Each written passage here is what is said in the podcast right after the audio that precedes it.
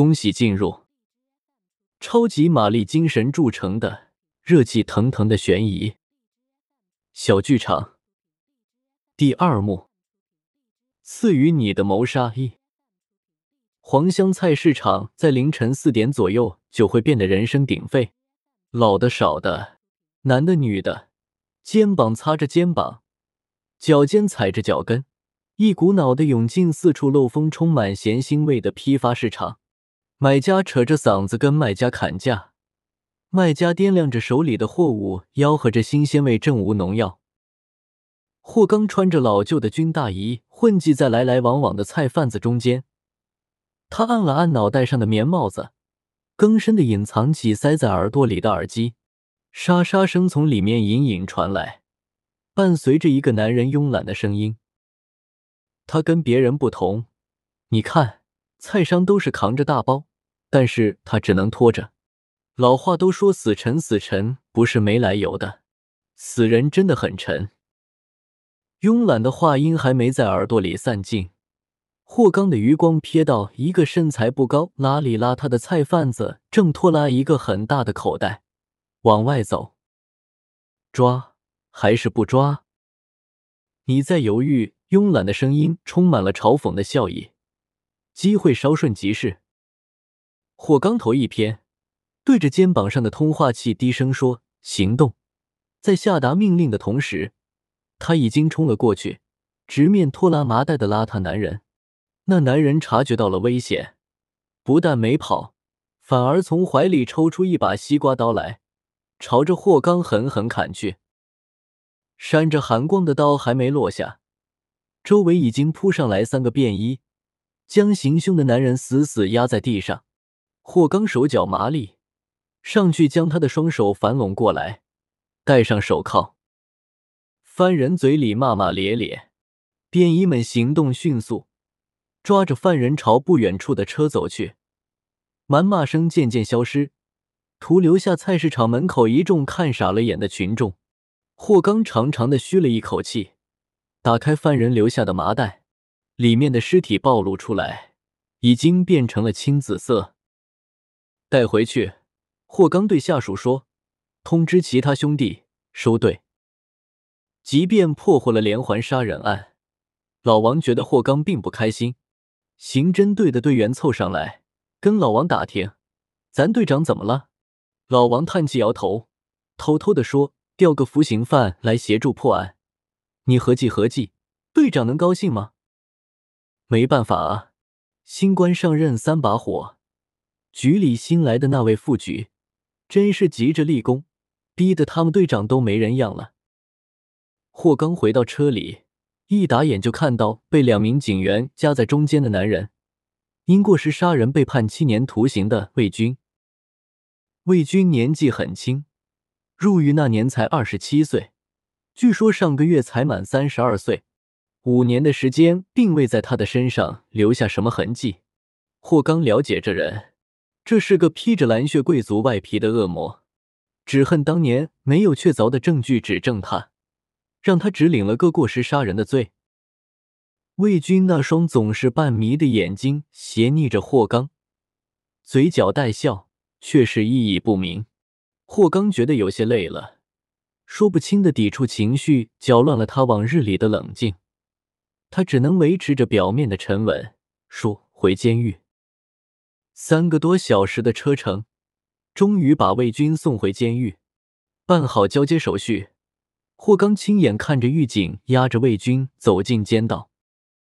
魏军，忽然，霍刚喊了一声：“这次行动后，会考虑给你减刑。”魏军回了头。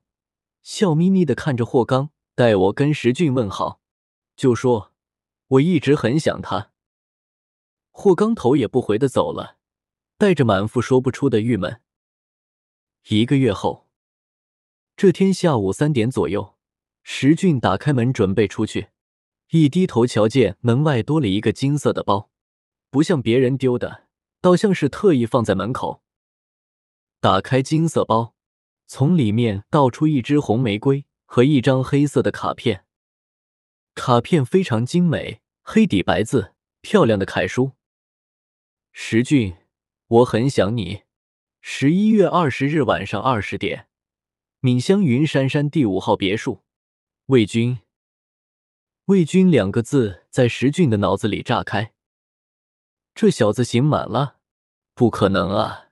当初被判了七年，到现在还有两年的刑期，难道越狱了？石俊立刻否定了这种猜测。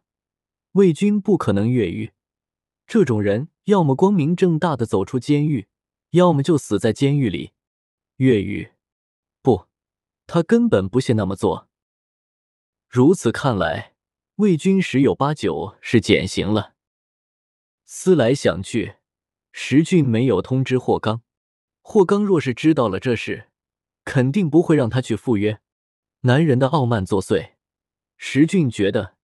这是他遗留下来的问题，不能逃避，更不能推卸。闽乡距离市区有点远，开车需要五六个小时。冬季的夜晚来得早，到了七点，天色已经完全黑了下来。蜿蜒险峻的盘山路被忽然而来的暴风雪侵扰的难以行进，无奈之下，石俊只好把车停在一旁，步行上山。云山山并不是什么自然保护林区，但也称得是风景秀丽。财大气粗的开发商拍下山腰一块地，盖起了几栋别墅，房价逆了天，一般富人家都不要望其项背。深冬之林，风雪肆虐，入眼皆是落下来的大片大片的雪花，被呼啸的寒风吹刮着，像极了形成漩涡的白色浪头。一个接着一个打在石俊的脸上。不远处的半山腰上，隐约可见建筑物的轮廓，黑蒙蒙的。暴风雪夜，神秘别墅，来自敌人的精美卡片，简直没有比这更让人兴奋的事了。在肆虐的暴风雪中走出了一身汗，石俊终于在夜里十点二十分到达别墅区大门。别墅里一片寂静，看不到半点灯光。就连门口的门卫室都是黑着灯。石俊走到大门口，按下门铃。很快，从黑漆漆的门卫室来走出来一个年纪约有六十的老人。他穿着一身黑色的棉服，整个人刚从煤堆里爬出来似的。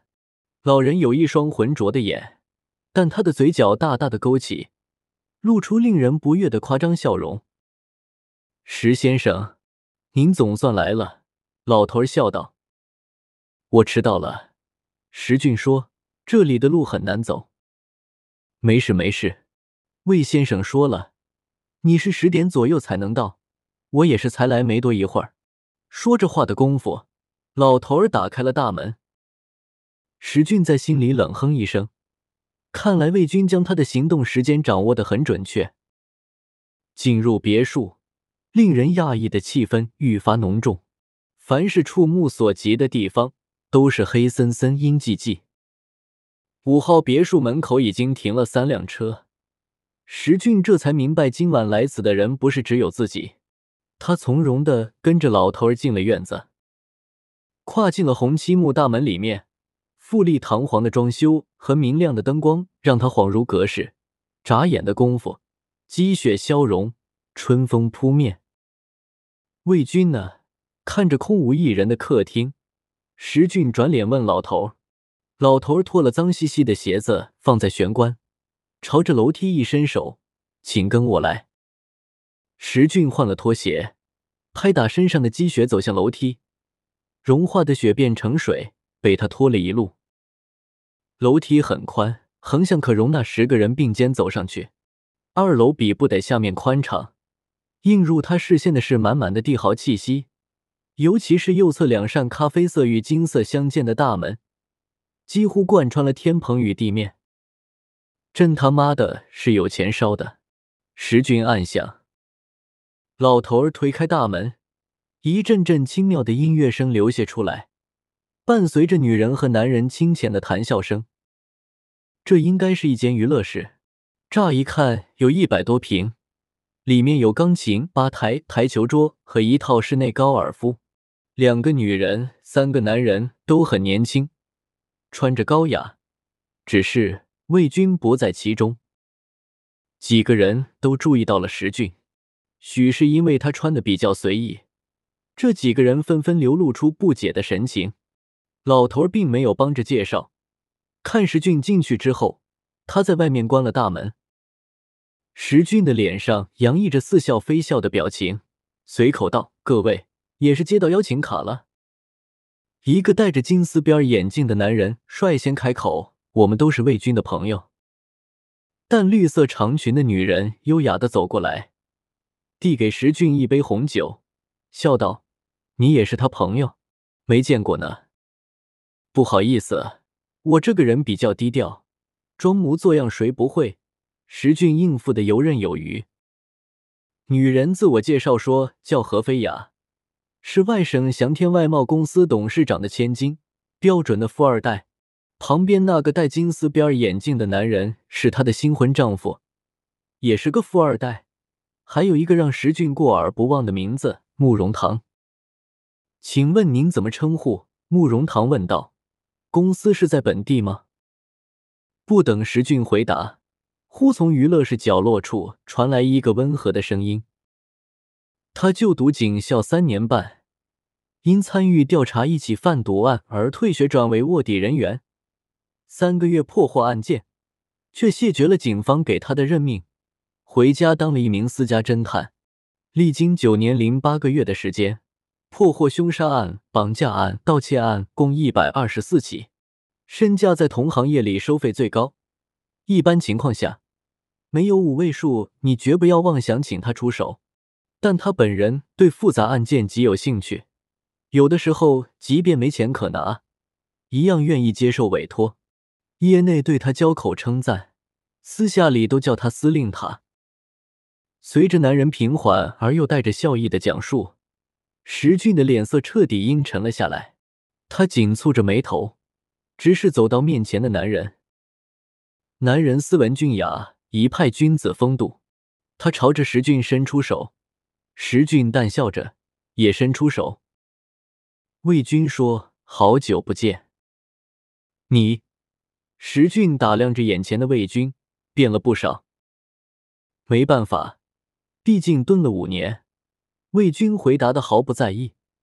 他微微低头，略长的头发挡住了前额。他抬手拢了拢。好吧，我就不浪费大家的时间了。既然人已经到齐。我可以说请大家来此的目的了。还没有跟石俊打招呼的另外三人纷纷过来，找座位坐下。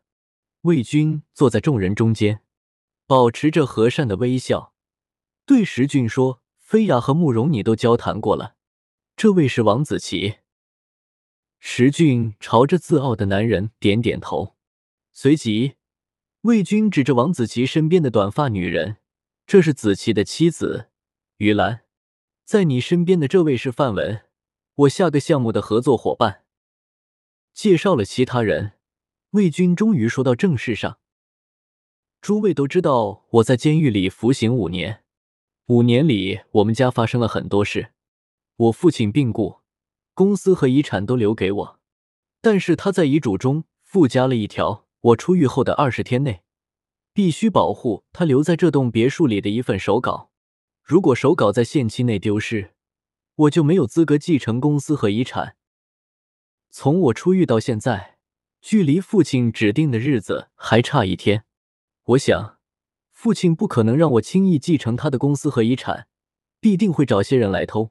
所以，我想请大家帮我守着手稿到明天晚上子时。当然了，如果你们想要些报酬，尽管提。魏军的话才刚说完。王子琪马上开口：“咱们之间不用说这些，不过就是一天两夜，没问题的。”另外三人也纷纷应和，但魏军的注意力始终在石俊身上。你是这方面的专家，所以这次我想雇佣你。说着，魏军把合约拿出来给石俊看。石俊扫了一眼雇佣金，立刻打了声口哨：“你真是大手笔啊！”魏军笑得温柔，签不签？当然，这么大一笔钱不赚，我肯定是脑子抽筋。石俊签了合约，从这一刻起，手稿就是他的任务。石俊问：“那份手稿放在哪里？”魏军指了指娱乐室南面的陈列柜，最上面是一排红酒，中间摆放着一个黑金相间的精致盒子。魏老先生的手稿就在盒子里。石俊起身走到陈列柜前打量，最顶层很高，他必须抬起手臂才能摸到。他回头问道：“可以吗？”“当然，你随便看。”得到允许，石俊把盒子拿下来打开。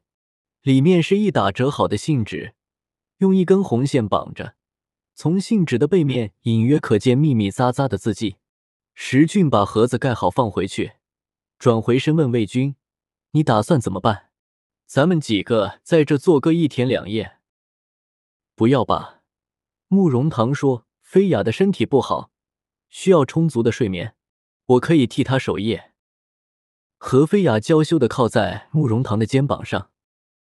时间不早了，魏军拍拍手：“我在三楼给大家准备了客房，先休息。今晚我跟石俊守夜。石俊，你下半夜两点来换我，没意见吧？”“当然没有。”石俊微笑道。于是，其他五个人离开了娱乐室。等到范文把门关好，石俊瞥了魏军一眼：“你倒是好心情，不恨我。”我一直很喜欢你，好胆色。不过，话说回来，这是玩谁呢？要玩，大家一起玩，漏了谁都不好。你说是不是？石俊耸肩撇嘴，不予置评。魏军忽不解的问：“你大部分资料都属于警方的秘密档案，你不好奇我是怎么搞到手的？”石俊非常诚恳的说：“我真不想知道。”魏军的眼神带着不明意义的审视，在石俊的脸上一扫而过。接着，他伸手摸了摸石俊的衣襟。来的时候风雪很大吧？是很大。魏军看了看腕表，你去洗个热水澡吧，别感冒了。我给你安排了房间，一楼右手边第一个屋子，没上锁。石俊也看了眼时间，还差两分钟，十点五十。他没跟魏军客气，起身离开了娱乐室。石俊很快就把自己洗刷干净，他腰上围了一条大浴巾，刚走出浴室，就见魏军站在屋子里，手里拿着几件衣服，凑合一下。我的，魏军说。魏军的身材跟石俊差不多，只是稍微比他瘦了些。石俊瞥了他一眼：“你这是打算看着我穿？”不你随意。魏军把衣服放下，离开了他的房间。这时候，石俊的手机嗡嗡震动起来，他知道肯定是霍刚。想着怎么跟霍刚解释，石俊咂着舌打开了房间的窗户，让寒冷的风雪吹进来，刺激他有些昏沉的大脑。你在哪？霍刚开口便问。朋友家里出了点事，我来帮忙。挺急的，忘了跟你说，怎么了？霍刚也没什么正事，只是问他吃过饭没有，车子提了没有，什么时候才能回家。石俊老老实实的回答前几个问题，说到回家，我估计后天早上吧。我刚接到通知，要去邻省开几天的会。霍刚在电话里说：“你老实点，别惹麻烦，等回去带你吃我妈包的饺子。”这个好，我保证到位。霍刚又叮嘱石俊别太累，早点休息，才挂了电话。石俊脸上的笑意还未消融，忽听楼上传来一声紧张的叫喊：“石俊，快来！”石俊急忙打开门，又听见叫嚷声：“快点来！”待续。